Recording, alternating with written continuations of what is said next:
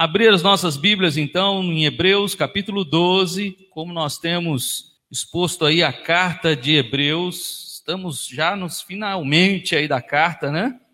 Aonde nós estamos vendo aí o autor e a sua preocupação com o povo de Deus, com a igreja do Senhor, pedindo para que eles não desistam. A apostasia é algo que não era só uma situação ou um assunto preocupante naqueles dias, mas também nos nossos, nos nossos dias, aonde muitos desistem da fé. Muitos ficam desanimados com tudo que está acontecendo, muitos ficam desanimados com a, a situação que, que está ocorrendo no mundo e dentro de suas casas, muitos ficam desanimados e também desanimados de Deus quando na verdade deveriam buscar a Deus. Falamos disso semana passada.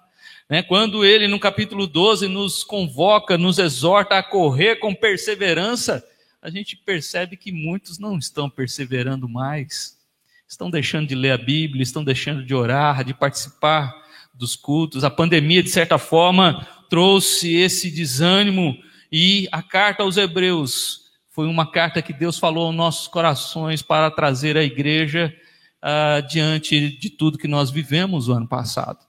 E assim nós temos aprendido aqui que apostasia é algo terrível, porque apostasia é a, a, desistência deliberada, ou seja, eu desejei, eu não quero mais saber de Deus, eu não quero mais viver no meio da igreja. Eu não quero mais saber de fé, de Deus, de igreja, de oração, de Bíblia, eu não quero saber mais. Eu desisti e eu decidi por isso. Apostasia é algo perigoso, porque até nós, pastores, estamos correndo esse risco. Não é um risco que é só para o crente, mas é para todos que vivem na fé.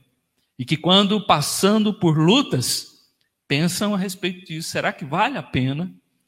E aí, como nós colocamos a semana passada, sim, vale a pena. Ainda que as lutas e dificuldades que nós temos que enfrentar neste mundo é, venham sobre nós e o crente sofre como qualquer um, ainda assim vale a pena seguir a Cristo.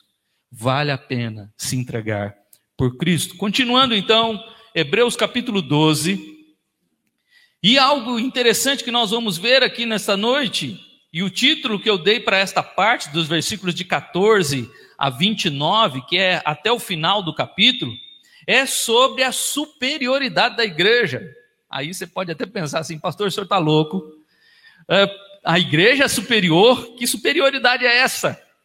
E, de certa forma, nós ficaríamos até esquisitos mesmo, estranhos diante dessa palavra, porque nós usamos a ideia de superioridade como uma ideia de arrogância, de alguém que é acima do outro e alguém superior, como se uh, nós fôssemos então isentos ou estivéssemos acima de qualquer outra pessoa que não segue a Cristo.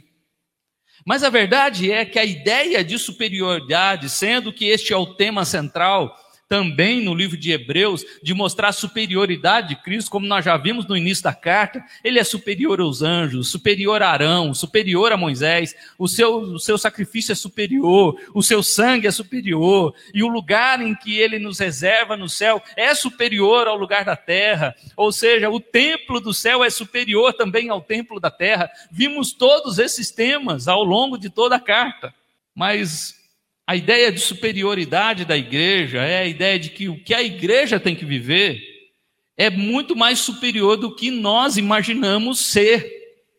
Ou seja, se Cristo é superior, se Cristo que nós cremos é superior, nós também deveríamos ser. Nós também deveríamos estar no mesmo nível de Cristo. Nós também deveríamos estar seguindo os mesmos passos. Não para sermos superiores como ele é, nós nunca chegaremos nesse ponto. Mas se ele está num degrau elevado de superioridade, a igreja tem que caminhar para esse sentido também. E aqui ele vai nos mostrar como é essa superioridade, que não é como o mundo pensa. Não é como o mundo pensa de arrogância, de orgulho, de mostrar para as pessoas: olha como eu sou superior a você, ou como a minha fé é superior, e que na verdade é mesmo. A nossa fé em Cristo é muito mais do que essa fé que é demonstrada ao mundo. A fé nos santos, a fé é, nas pessoas, a fé é, no sistema, a fé na política, a fé em partidos políticos, a fé em qualquer tipo de coisa deste mundo é inferior ao que Cristo tem para nós. O que Cristo tem nos oferecido e, e, e espera de cada um de nós é esta superioridade também quanto à fé e quanto a este viver na Sua presença. E que muitos, talvez, quando nós olhamos para nós mesmos, nós podemos observar e ver, poxa, eu estou tão aquém. E quando nós nos reconhecemos que, poxa, eu preciso avançar um pouquinho mais, exatamente isso. Se você perceber, através do texto, que eu não estou cumprindo tudo isso, a palavra e Deus nessa noite está falando para o seu coração: é este caminho que eu quero que você siga. É este caminho que eu quero que você vá. É isso que eu quero que você pratique. Porque desde o capítulo 10 nós estamos vendo aí práticas, aonde ele está nos exortando com é, verbos direcionados a, a nós no imperativo, mostrando: faça isso. Faça isso. É a parte prática do livro, do livro nesse momento de Hebreus aqui. Dos versículos 14 a 29, então, vamos ler aqui para a nossa a mensagem nessa noite. Versículo 14: Segui a paz com todos e a santificação, sem a qual ninguém verá o Senhor. Atentando diligentemente, porque ninguém seja faltoso, separando-se da graça de Deus, nem haja alguma raiz de amargura que brotando vos perturbe e por meio dela muitos sejam contaminados. Nem haja algum impuro ou profano, como foi Isaú, o qual por um repasto vendeu o seu direito de primogenitura. Pois sabeis também que posteriormente, querendo herdar a bênção, foi rejeitado, pois não achou lugar de arrependimento, embora com lágrimas o tivesse buscado. Ora, não tendes chegado ao fogo palpável e ardente, e à escuridão, e às trevas, e à tempestade, e ao clangor de trombeta, e ao som da, de palavras tais, que quantos o ouviram suplicaram que não lhes falasse mais, pois já não suportavam o que lhes era ordenado. Até um animal, se tocar o monte, será apedrejado. Na verdade, de tal modo era horrível o espetáculo que Moisés disse: Sinto-me aterrado e tremo. Mas tendes chegado ao Monte Sião, e à cidade do Deus vivo, e a Jerusalém celestial, e a incontáveis hostes de anjos, e a universal assembleia, e a igreja dos primogênitos arrolados no céu, e a Deus, o juiz de todos, e ao Espírito dos justos aperfeiçoados, e a Jesus, o mediador da nova aliança, e ao sangue da aspersão que fala coisas superiores ao que fala o próprio Abel Tende cuidado, não recuseis o que fala, pois se não escaparam aqueles que recusaram ouvir quem divinamente os advertia sobre a terra, muito menos nós, os que nos desviamos daquele que do céu nos adverte. Aquele cuja voz abalou a terra, agora, porém, ele promete, dizendo: Ainda uma vez por todas farei abalar não só a terra, mas também o céu. Ora, esta palavra, ainda uma vez por todas, significa remoção dessas coisas abaladas como tinha sido feitas, para que as coisas que não são abaladas permaneçam. Por isso, recebendo nós um reino inabalável, retenhamos a graça, pela qual sirvamos a Deus de modo agradável, com reverência e santo temor, porque o nosso Deus é fogo consumidor. Amém? Vamos orar mais uma vez? Santo eterno Deus, ajuda-nos, ó Pai, a compreender tais palavras. E ainda que em alguns momentos a advertência seja, ó Pai, assustadora, que o nosso coração seja cheio, ó Deus, de alegria e renovo no Espírito Santo, para compreender que não há outro caminho não há outra fé melhor do que em Cristo Jesus. Não há outro lugar em que nós podemos estar e que vai transformar a nossa vida. Somente no Senhor. Somente na presença do Senhor encontraremos resposta para os nossos dilemas e encontraremos também tudo o que a nossa vida precisa. Fala, Senhor, ao teu povo, fala conosco e ajuda-nos pelo teu Espírito em nome de Jesus. Amém. Nós vemos aqui uma palavra um tanto que, se nós não conhecermos o Velho Testamento, poderíamos até ficar meio perdidos. Mas, quando ele começa aí o versículo 14 dizendo: Segui a paz com todos e a santificação sem a qual ninguém verá o Senhor, o, o, o autor aqui de Hebreus está pensando no Salmo 34 que nós iniciamos nessa noite. Seguir a paz com todos e a santificação, de certa forma, é aquilo que Romanos 12, 18, Paulo também vai dizer ali sobre seguir a paz com todos os homens. Ou então, Pedro citando o Salmo 34, 14, em 1 Pedro 3, 11, dizendo para nós fazermos o que é bom.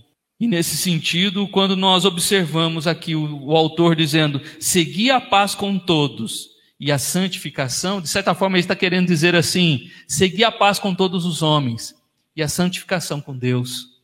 O problema é que muitos estão fazendo o quê? Muitos querem mostrar a sua santificação diante dos homens e não tem paz nenhuma com Deus, porque anda perturbado com Deus. Quando, na verdade, a Bíblia e o autor está dizendo para nós termos paz com todos. O que Paulo também, Romanos 12, nos orienta, nos ordena, para ter paz com todos e não guerra. Muitas igrejas, Paulo também vai ter que orientar os irmãos por causa dessa falta de paz, por causa dessas confusões. Corinto está nessa confusão entre irmãos. Uh, Tessalonicenses está entre, nessa confusão. Filipenses, e ainda que a, o tema de Filipenses seja alegria, no capítulo 4 de Filipenses, Paulo fala de uma desavença entre irmãos. Se há desavença dentro da igreja, imagine fora dela. Quando na verdade a palavra nos ensina a seguir a paz com todos, independente. A Bíblia nos ensina a ter paz dentro da igreja e fora dela. E a gente pensa que tem que ter paz fora da igreja e dentro da igreja, né, o pau quebra. Enquanto nós deveríamos ter paz com todos, seguir a paz com todos e a santificação a santificação é aquilo que Deus espera de cada um de nós, como Pedro no capítulo 1 vai dizer: sede santos como eu sou santo. Lembrando de Levíticos que por cinco vezes fala isso. Sede santos porque eu sou santo. Se Deus é santo, nós precisamos também ser. E a ideia de santo é exatamente isso: é buscar o que é bom, buscar fazer coisas boas, buscar ter uma vida consagrada, buscar fazer aquilo que Cristo também fez. E quando nós pensamos em santificação, nós vemos muitas pessoas deixando de lado isso. E nós não precisamos nem ir muito longe. Dentro de casa mesmo, quando nós abrimos as redes sociais, o Facebook, Instagram, nós vemos quantas pessoas esquecem que Deus nos chamou para sermos santos. A santificação é algo que Deus espera de nós, de cada um de nós. E a santificação é produzida pelo Espírito Santo. O que, que Jesus, em João 17, orou a Deus ali pedindo pelos discípulos? Santifica-os na verdade, a tua palavra é a verdade. E como vamos nos santificar se a Bíblia está fechada? Quando Jesus nos ensina que a santificação vem pela palavra. Precisamos de santificação. Porque ele diz aí, sem a qual ninguém verá o Senhor.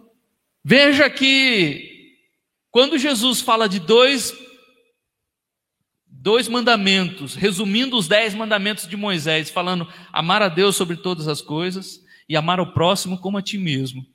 Nós vemos o autor aqui também, de uma outra forma, também trazendo isso.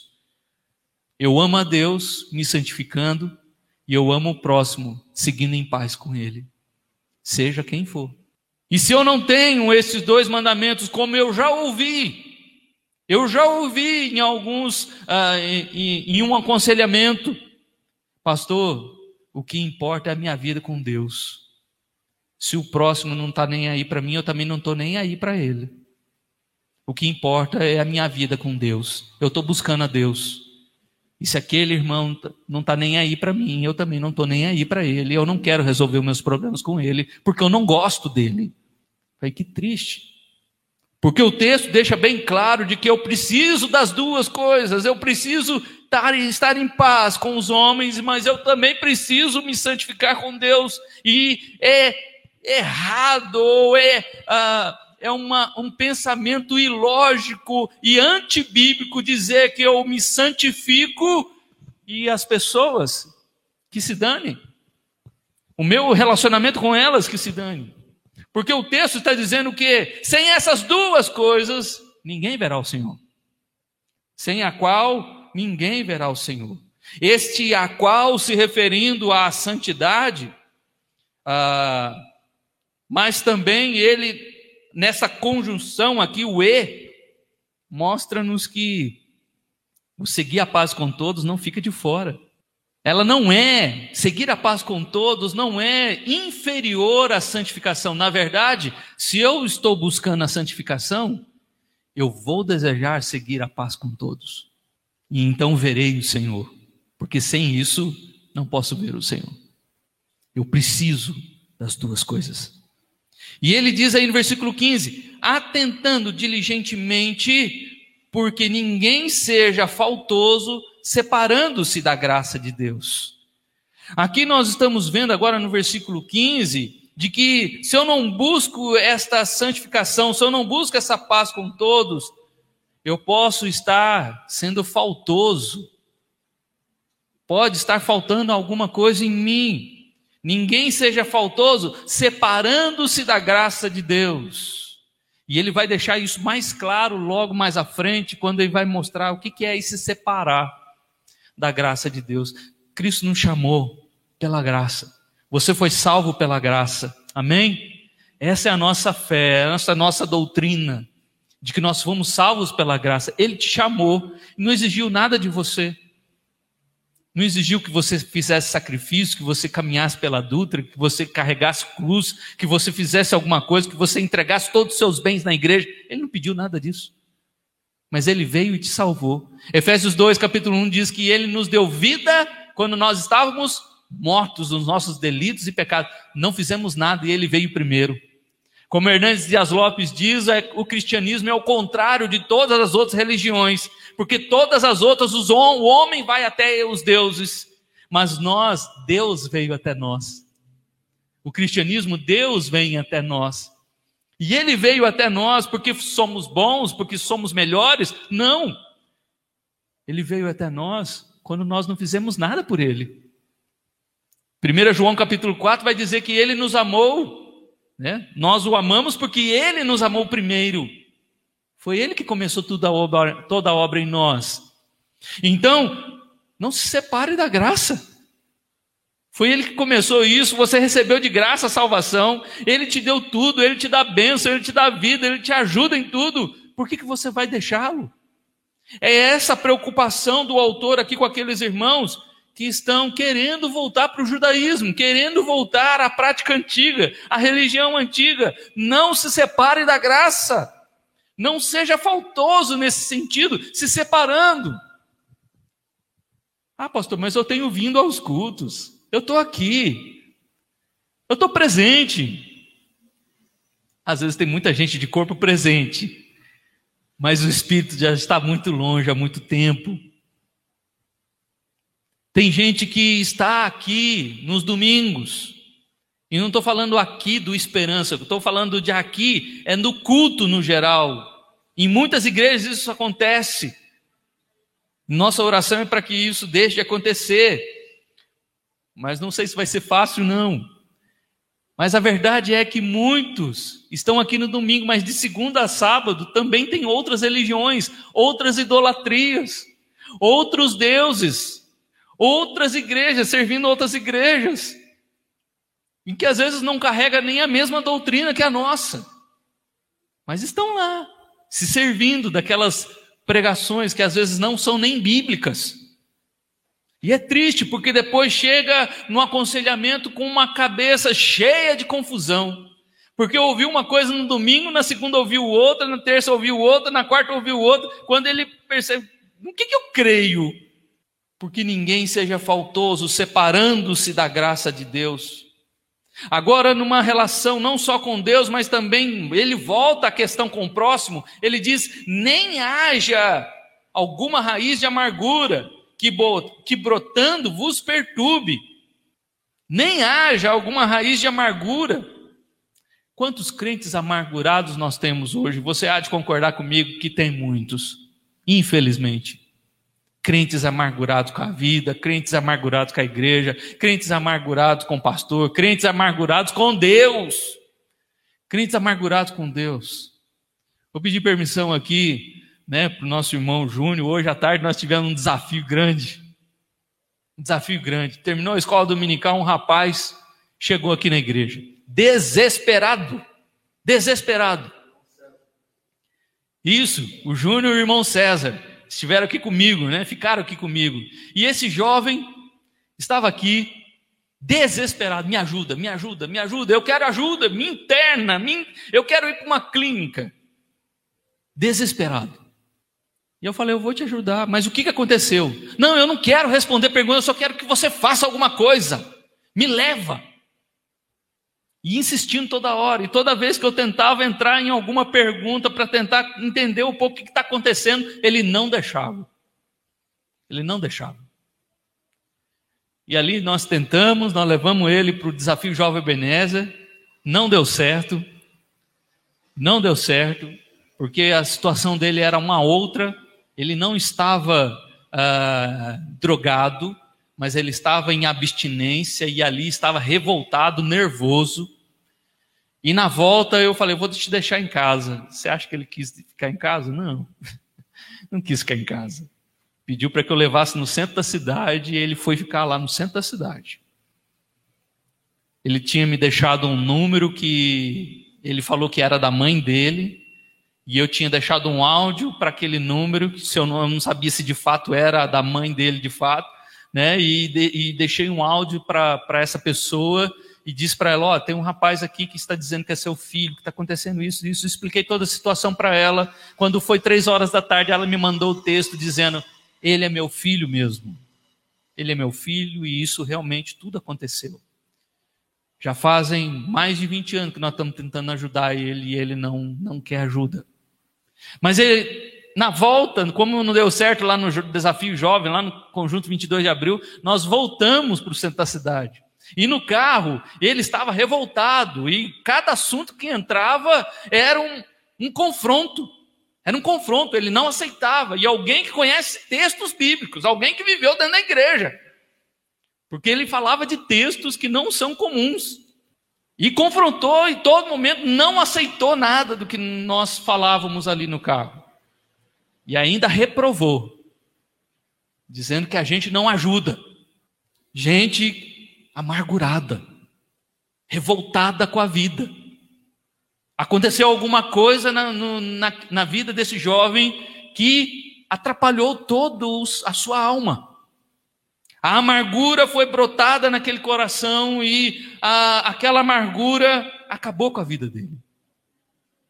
Porque ele não, não sabia, ele pedia ajuda, mas ao mesmo tempo ele falava que ele precisava ajudar alguém.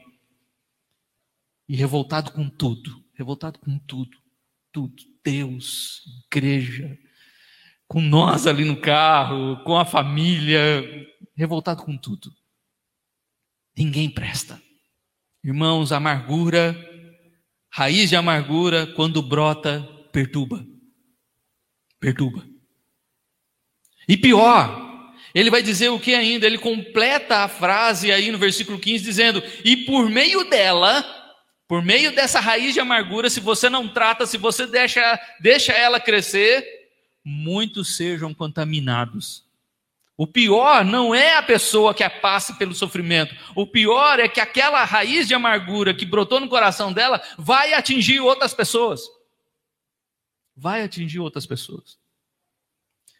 Ah, eu lembro do, do tempo de, de, de, trabalho em empresas que tinham aqueles ah, aqueles eventos motivacionais, palestras motivacionais, aquele negócio todo. Uma vez convidaram um, um senhor, né, ah, para dar uma dessas palestras e ele dizendo, trazendo uma pesquisa para nós, né, e eu guardei isso na cabeça até hoje, dizendo que um otimista ele vai é, a, ele vai influenciar dois ou no máximo três ao seu redor, mas um pessimista ele consegue influenciar dez, às vezes até vinte pessoas ao seu redor.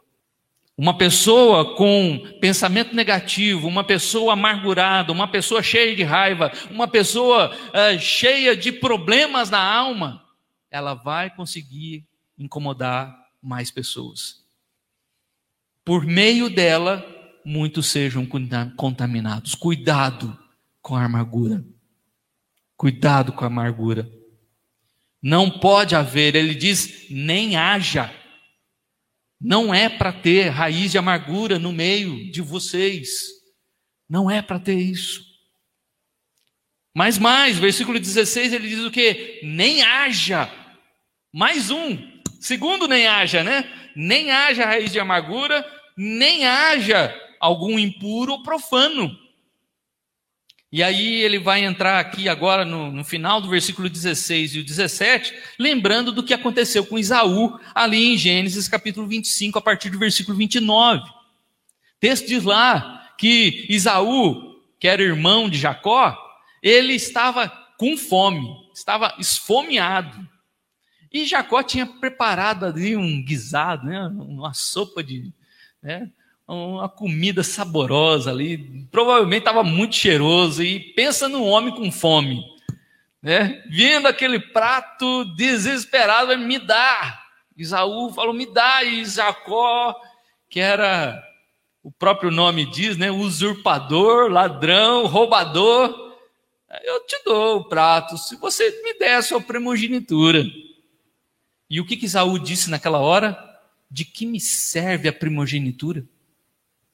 Isso não serve para nada. Ele negou, ele desprezou a sua primogenitura, porque ele nasceu primeiro do que Jacó. E naquele momento ali do prato de guisado, ele trocou a primogenitura por aquele prato de comida que saciou a fome dele. No dia seguinte, você acha que ele não estava com fome de novo? É lógico que estava. Mas naquele momento ele achou que aquilo era o melhor a se fazer. E ele está dizendo aqui sobre duas questões. Ele diz no versículo 16: nem haja algum impuro ou profano, ou seja, o profano é este que Isaú está se referindo. Uh, é o exemplo de Isaú que ele vai dizer, como foi Esaú, qual por um repasto vendeu o seu direito de primogenitura. Pois sabeis também que posteriormente, querendo herdar a bênção, foi rejeitado.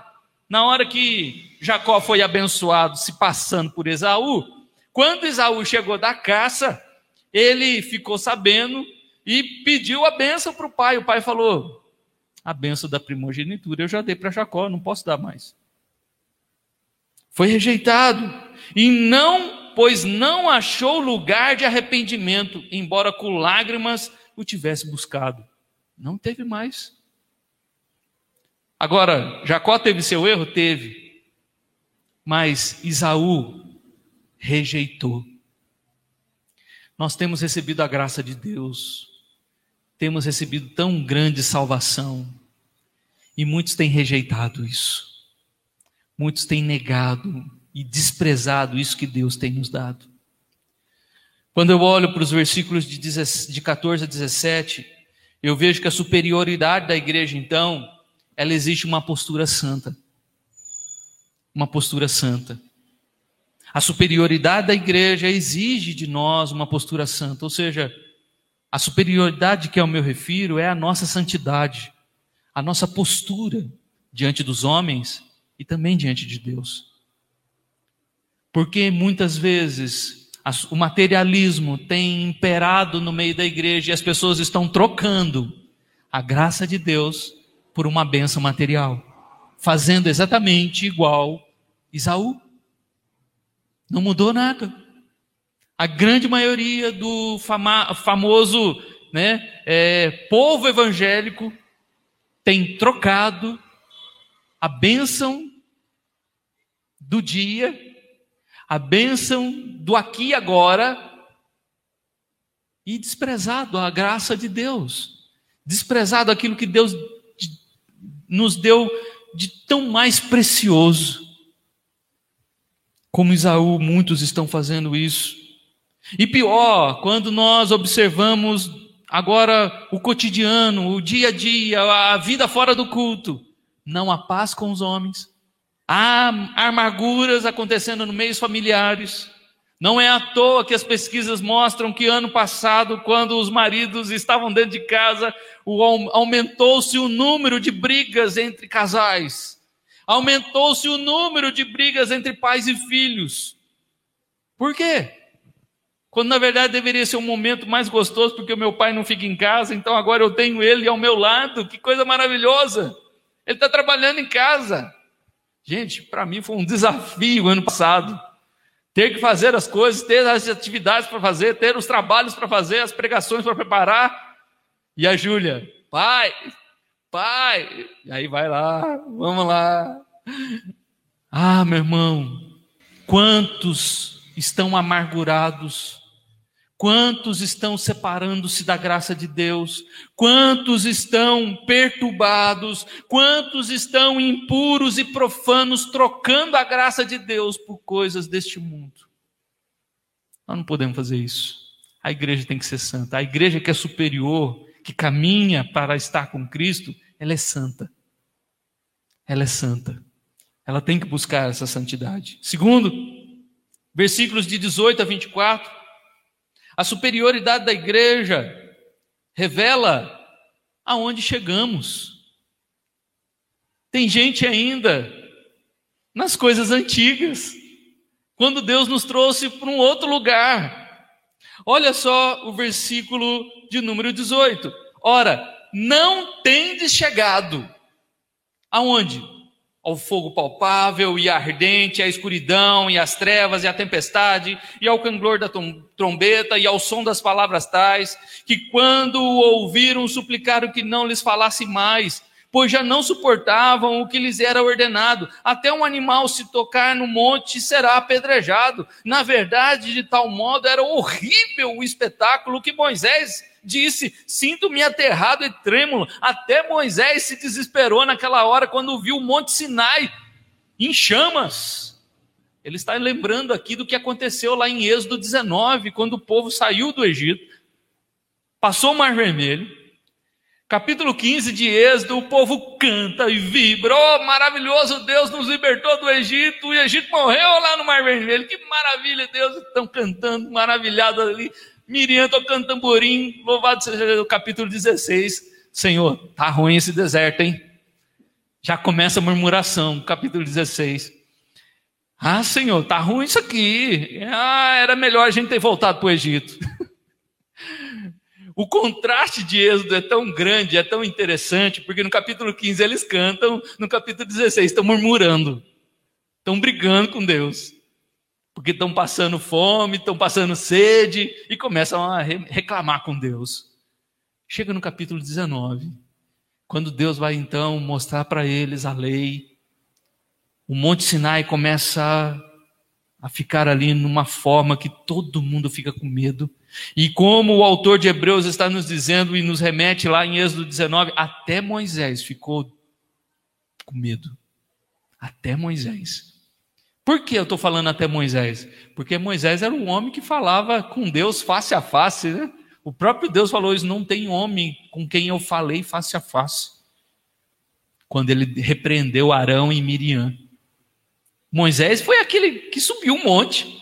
Moisés foi aquele que ficou 40 dias e 40 noites lá em cima, lá no meio dessa nuvem espessa, no meio dessas trevas todas.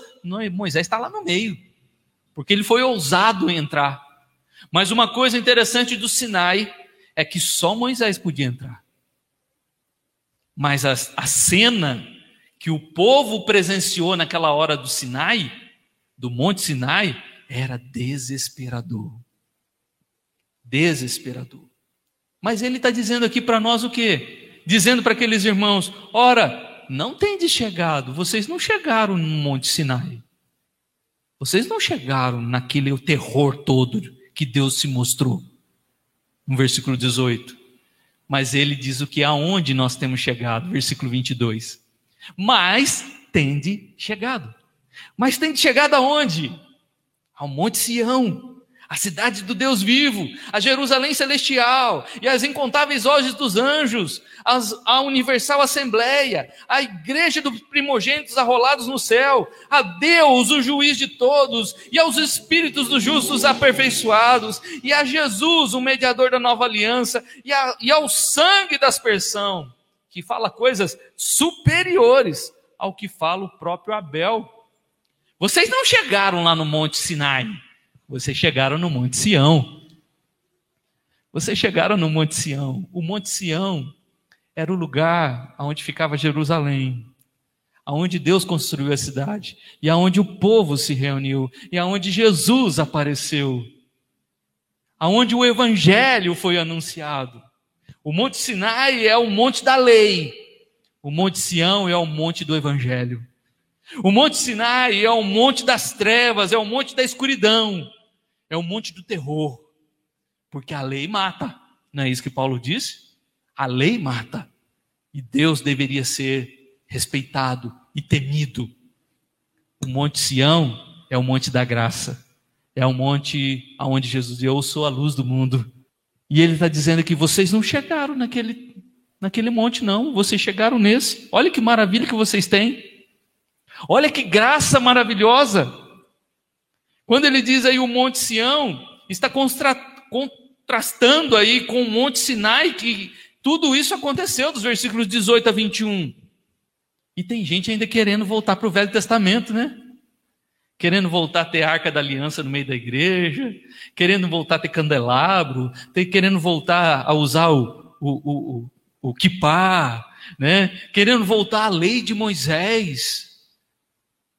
Essas coisas ficaram para lá, como o hebreu, já, já, já falei isso aqui para os irmãos, isso ficou lá, são sombras. Agora tem um lugar muito mais precioso do que o Jerusalém, que físico. Olha aí, ele diz aí no versículo de número 22, mas tem chegado ao Monte Sião, a cidade do Deus vivo, a Jerusalém celestial. O que vocês receberam o que vocês receberam é superior, o que vocês receberam é mais precioso, o que vocês receberam é algo além do que foi no tempo de Moisés. Por que, que vocês querem voltar? Por que, que vocês querem voltar se o que vocês têm hoje é muito mais, é melhor, é superior? Vocês não chegaram lá naquela situação, vocês chegaram aqui, no Monte Sião. Essas dez declarações aqui, né? Monte Sião, cidade de Deus vivo, Jerusalém celestial, incontáveis hostes de anjos, universal assembleia, igreja dos primogênitos arrolados no céu, a Deus, o juiz de todos, ao Espírito dos justos aperfeiçoados, a Jesus, o mediador da nova aliança, e ao sangue da aspersão. Quando ele coloca todas essas descrições aqui, uma na sequência da outra, é para mostrar para eles assim: olha que coisa preciosa vocês têm. Por que, que vocês querem se separar da graça? Por que vocês querem deixar isso? Que coisa preciosa! E vocês estão querendo voltar lá atrás? Vocês estão querendo voltar àquilo que era trevas, tempestade? Vocês estão querendo voltar àquilo que até Moisés ficou aterrado e trêmulo? Sendo que Deus através de Cristo, seu filho, abriu acesso para vocês. Lá só Moisés podia subir um monte. Aqui todos vocês podem. Aqui todos vocês têm acesso. E sabe como a gente percebe isso hoje na igreja? Talvez a gente olhe para esse texto aqui e a gente pense, como é que eu aplico isso para aqui? Como é que eu sei o que tem a ver isso com a minha vida? Quando nós ainda continuamos na nossa religiosidade, tratando as coisas de Deus ainda como coisas religiosas e superficiais. Hebreus está dizendo que nos abriu um livre acesso, lá no capítulo 10. E aí nós podemos entrar com ousadia no Santo dos Santos. Mas aí você fala assim, aí muitos pensam assim: ah, pastor, ora por mim, porque a sua oração Deus ouve, a minha não. Quando eu penso dessa maneira, Eu estou querendo voltar lá atrás, de, de ter um sacerdote, de ter um mediador, de ter alguém que ore por mim, que interceda por mim, porque eu não consigo. Nós não podemos fazer isso, irmãos. Deus abriu o acesso para nós todos. Não foi só para o pastor, não. Para todos nós. Todos nós somos igreja do Senhor e você tem livre acesso de poder entrar no Santo dos Santos e pedir: Deus, vem me ajudar, vem me abençoar. Eu preciso do Senhor. O pastor vai continuar intercedendo para você? Vai, mas como um irmão em Cristo, não como um sacerdote do Velho Testamento, mas como um irmão em Cristo que te ama. Eu vou continuar orando por você e você vai orar por mim. E eu creio que a oração de cada um dos irmãos, Deus vai ouvir a meu favor. Não foi isso que Paulo fez em Efésios capítulo 6? Orai por mim, para que a palavra seja falada com ousadia. Continue orando por mim. Olha, Paulo pedindo para a igreja de Éfeso, dos irmãos de Éfeso, para que aqueles irmãos orassem por ele. E eu também peço, irmãos, orem por mim. Orem por mim. A minha oração não é melhor e mais perfeita e, e Deus vai ouvir mais a minha oração do que a sua. Não. Isso é o pensamento antigo, isso é o pensamento da religiosidade, esse é o pensamento que não deve haver entre nós, porque nós estamos no Monte Sião, nós recebemos a graça, Deus abriu-nos acesso, nós não estamos mais na religiosidade do Antigo Testamento. Quanta coisa preciosa! Quando ele fala aí da cidade do Deus vivo, nós lembramos ali do capítulo, uh, do capítulo 6, 7, se não me engano, aonde ele fala que nós somos essa cidade, nós somos este povo. Ah, isso, capítulo 3, perdão, irmãos, capítulo 3, e, versículos 5 e 6. E Moisés era fiel em toda a casa de Deus como servo para testemunho das coisas que haviam de ser anunciadas. Cristo, porém, como filho, em sua casa, a qual casa Somos, vamos falar bem forte? Que é, isso aqui é para você. Olha aí, em sua casa, capítulo 3, 6. Em sua casa, qual casa somos nós. A cidade do Deus vivo, a casa de Deus somos nós. E ele habita no meio de nós. A Jerusalém celestial ainda está por vir, mas foi nos dado livre acesso a essa Jerusalém celestial a incontáveis hostes de anjos. Aqui é para comparar com aquele Monte Sinai que lá tinha tempestades e ah, raios. Nós temos agora uma incontável hoste de anjos se alegrando quando a palavra de Deus nos diz que eles se alegram com um pecador que se há júbilo no céu por um pecador que se arrepende a universal assembleia, ou seja, quando nós estamos aqui reunidos, mas nós sabemos que tem muitos outros irmãos reunidos em vários outros lugares. Não é só nós aqui no Esperança, mas é a central também, que já começou o culto lá. É as outras igrejas que também creem no mesmo Deus, que têm a mesma fé. E que não só em Jacareí, mas em todas as cidades, em todos os países, aonde a mesma fé que professamos, eles também professam. Essa é a igreja universal de que ele está falando aqui, a universal assembleia. A igreja dos primogênitos arrolados no céu. Somos considerados como primogênitos. Arrolados no céu, porque Apocalipse 21 diz lá que está escrito o nosso nome no livro da vida. Seu nome está lá ou não? Você quer que o seu nome está lá? Amém. Fala com fé. Você está rolado lá. E a Deus, o juiz de todos. Olha, agora Deus não é mais juiz para te condenar, mas agora você tem um juiz do seu lado.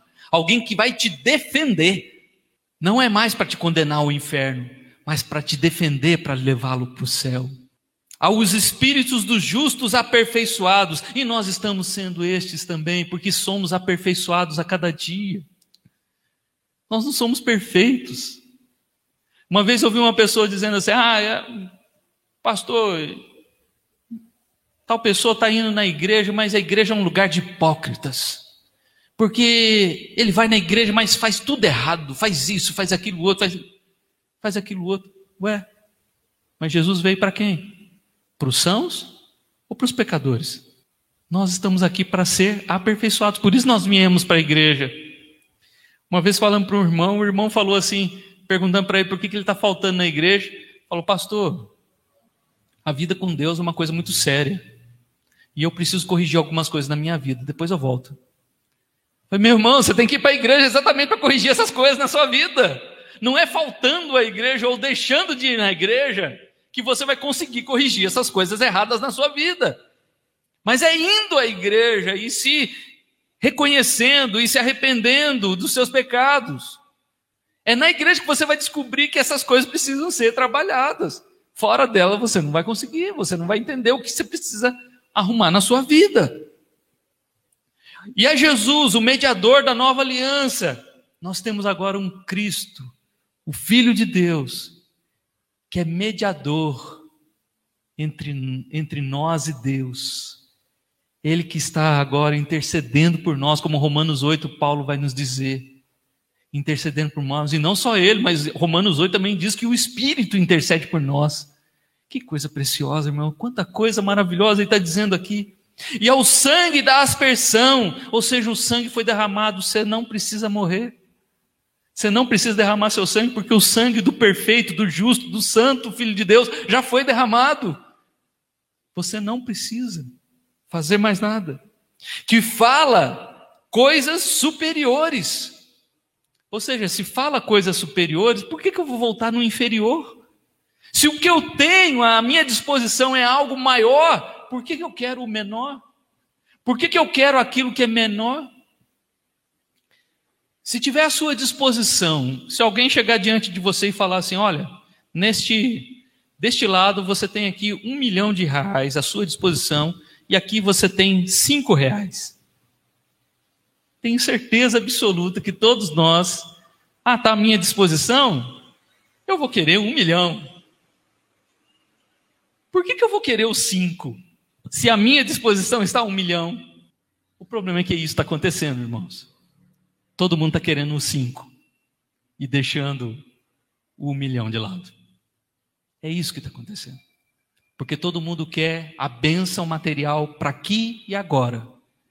E negam a graça de Deus que tem para a vida eterna.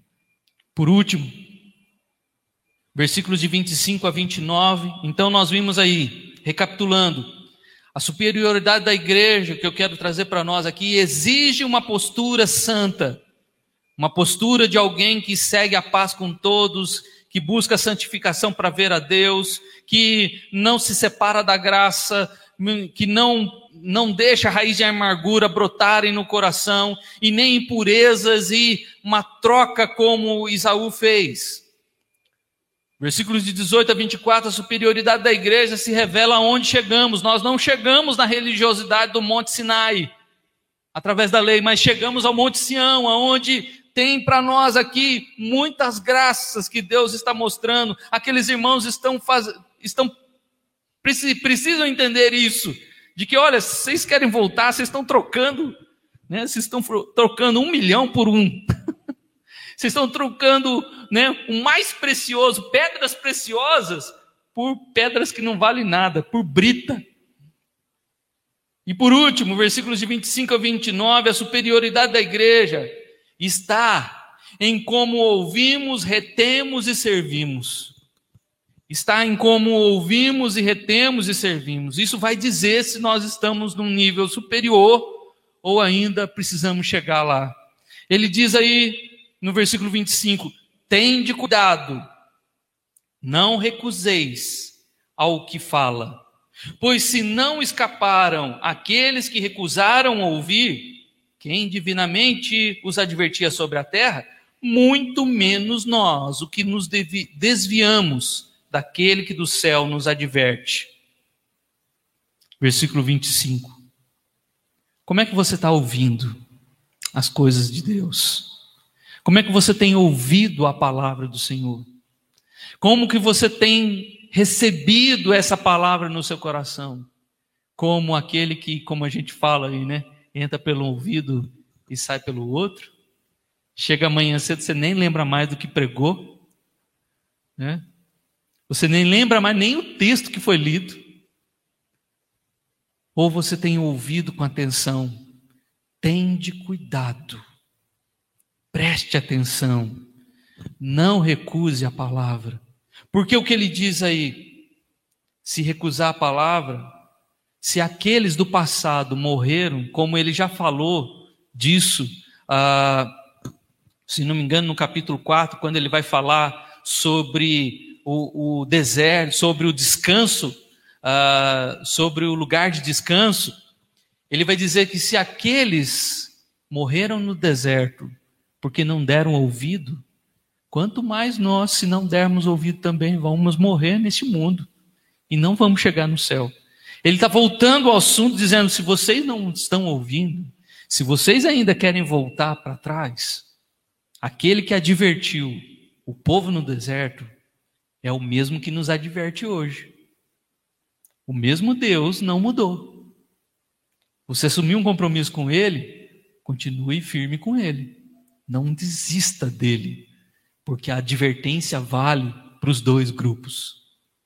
A advertência vale para os dois. Se aquele povo morreu no deserto por não dar ouvidos, vocês também não não entrarão no céu se não ouvirem, se recusarem a ouvir vocês também. Por isso ele diz muito menos nós os que nos os que nos desviamos. A ideia de desviar aqui, a palavra grega que ele usa é a mesma para apostasia do capítulo 6 que ele já falou. Desviar aqui não é como a gente tem costume de dizer, né? Ah, ele é um desviado na fé. É uma pessoa que estava dentro da igreja e hoje está aí, né, perdida no mundo. Não é o filho pródigo. Esse desviado aqui é alguém que decidiu sair e não quer mais voltar. É alguém que não quer mais saber de Deus. Esse desviado aqui não é esse desviado de que tá, ainda está com o coração ah, triste pelo que aconteceu na vida, né, se decepcionou com alguma coisa, mas ainda ama Deus. Não. Esse desviado aqui é alguém que não gosta mais de Deus, não ama mais a Deus e, os, e as coisas de Deus não ama e tem ódio ainda de Deus. Chega para uma pessoa como essa aqui para falar de Deus, talvez você vai levar um, um, um tapa na cara. São pessoas que não querem mais, desistiram. E ele está dizendo aqui: se nós chegarmos nesse ponto, nós podemos correr um risco muito grave. Versículo 26: Aquele cuja voz abalou então a terra Agora, porém, ele promete dizendo: Ainda uma vez por todas farei abalar não só a terra, mas também o céu. Ora, esta palavra, ainda uma vez por todas, significa a remoção de coisas abaladas como tinham sido feitas, para que as coisas não abaladas permaneçam. O que, que ele está colocando aqui nos versículos 26 e 27? De que, uh, assim como aconteceu naquele dia lá no Monte Sinai, de que abalou a terra, tremeu tudo quando Deus ali se manifestou com a lei, ali no deserto. Ali abalou só a terra. Mas Apocalipse, João, Paulo, eles vão dizer, Pedro, vão dizer o que? Segundo a carta de Pedro, de que aquele mesmo que abalou a terra, agora ele vai mais uma vez abalar não só a terra, mas o céu também. Os céus e a terra. Jesus diz que a, a, os céus vão ser enrolados como um pergaminho. Tudo vai ser desfeito para ser refeito. Assim como o nosso corpo vai ser restaurado como um corpo glorificado, os céus e a terra também serão, porque não dá para a gente viver, né? Eu vi um, um teólogo falando sobre isso. Não dá para a gente viver com o corpo glorificado, com ressuscitado, numa terra que não foi restaurada. Deus vai restaurar todas as coisas. Deus vai restaurar o nosso corpo, vai ressuscitar o nosso corpo glorificado, mas também o lugar aonde nós vamos viver eternamente. Vai ser todo restaurado. Tanto é que Apocalipse fala que não tem mais mar, né? Se você gosta de praia, aproveita agora. Porque depois não tem mais. Mas vai ter o rio de Deus ali vai ter o lugar maravilhoso que a árvore da vida vai estar lá, aonde nós vamos ter livre acesso. Vai ser um lugar maravilhoso, o paraíso vai ser restaurado. Quem que não quer lá estar tá naquele lugar? Mas para estar naquele lugar a gente não pode trocar as coisas dessa terra agora. A gente tem que permanecer firme com o que Deus nos deu. Versículo 28. Por isso, recebendo não um reino inabalável, por isso, recebendo nós um reino inabalável, retenhamos a graça. Veja que ele começa o texto lá no versículo 15 dizendo o quê? Atentando diligentemente porque ninguém seja faltoso, separando-se da graça de Deus. Ele termina, conclui aqui o seu pensamento dizendo: a igreja, ela tem que reter a graça de Deus. A igreja que vai chegar lá é aquela que retém a graça de Deus. Que graça? Essa do Monte Sião, com todas essas bênçãos maravilhosas que ele prometeu para nós. E não trocando essas coisas maravilhosas por esta terra que vai passar. Ah, meu irmão, tem muita gente trocando Deus por carro novo, por casa, por saúde. Não que Deus não possa dar, mas aí Deus dá o carro, ele nunca mais vem na igreja. Deus dá a casa nova e ele vai usufruir da casa e não vem mais, não participa mais da comunhão da igreja. Deus dá saúde para ele, aí ele vai viajar para tudo quanto é canto e não vem mais para a comunhão da igreja. E Deus dá exatamente para mostrar para nós como é o nosso coração. Não troque a graça de Deus. O contrário, retenha a graça de Deus, guarde ela. E ele conclui ainda dizendo: pelo qual sirvamos a Deus. Para que, que eu preciso da graça? Agora, para ficar só aguardando Jesus vier, voltar? Não, para servir. Para servir, para se dispor. Falamos hoje pela manhã no capítulo 2 de Neemias. Neemias chegou ali, tudo destruído. Ele falou para aqueles homens lá: Olha aí, ó, muro destruído, porta queimada. O que, que a gente vai fazer? Vou te contar uma coisa. Deus, com a sua boa mão, veio sobre mim. O rei me deu carta, o rei me deu material, o rei fez isso. Deus fez isso no coração do rei. Vamos lá, vamos dispor. Aquele povo lá que ouviu, pera aí, opa, então vamos lá, vamos trabalhar. Neemias chegou com força total, eu também. Vamos trabalhar.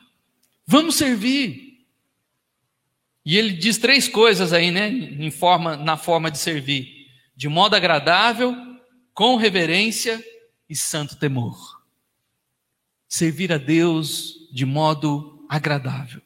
O que você faz para Deus, Deus está se agradando? É agradável o que, o, que, o que nós fazemos? Com reverência, o que você faz é algo que é, é, denigre, denigre o nome de Deus ou é algo que eleva o nome de Deus, que traz respeito ao nome de Deus? E outro, santo temor. Sirvamos a Deus com santo temor. Como nós nos portamos, como nós nos colocamos diante do serviço ao Senhor. E aí ele conclui o versículo 29 dizendo: Porque o nosso Deus é fogo consumidor.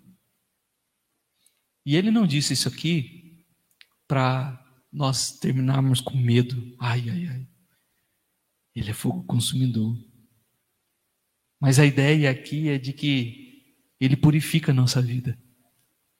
Ele é fogo consumidor. Mas um fogo também que purifica a nossa alma de todo mal. Porque quando a gente entrar, quando chegar o dia glorioso da vinda de Cristo, o pecado vai ser todo tirado de nós. O fogo consumidor de Deus vai tanto detonar o pecado, como vai purificar a cada um de nós. Alguns ficam pensando, né? Será que eu estou preparado para aquele dia? Será que naquele dia todos os meus pecados já vão estar resolvidos? E às vezes a gente fica nessa angústia, né? Como será aquele dia? Será que eu estou pronto? Será que se Jesus vier agora, Será que ele vai encontrar algum pecado em mim? Vai. vai. Porque com certeza nós somos falhos, pecadores, e com certeza nós não vamos lembrar de tudo que nós fizemos. Às vezes a gente esquece de alguma coisa que a gente praticou, que a gente falou, que a gente pensou. Naquele dia, quando Jesus vier, a gente não vai lembrar de pedir perdão Não vai dar tempo, porque aquelas orações assim, Senhor, perdoa-me de todos os pecados. Naquele dia, não haverá mais tempo para isso. Vai ser como num piscar de olhos. Não vai dar tempo de pensar. Por isso que nós precisamos agora nos mantermos assim, santos, ah, como eu coloquei aqui, né? Santos, ah, no lugar certo, sem trocar o Monte Sião pelo Monte Sinai, e ouvindo, retendo e servindo. Para que quando chegar naquele dia, eu sei o que, que eu vou responder para Deus quanto aos meus pecados. Eu vou dizer para ele: Senhor, o teu filho levou os meus pecados na cruz. Não fui eu que resolvi os meus problemas de pecado, foi o teu filho. Porque eu criei no sangue da aspersão.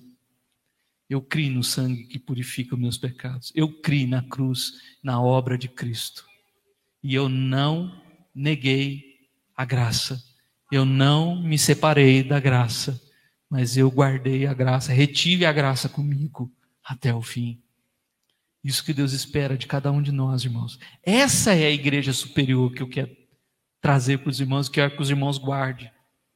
Não é uma igreja superior de arrogância, de prepotência, de orgulhosa, de saber que é a igreja mais perfeita e mais certa do mundo.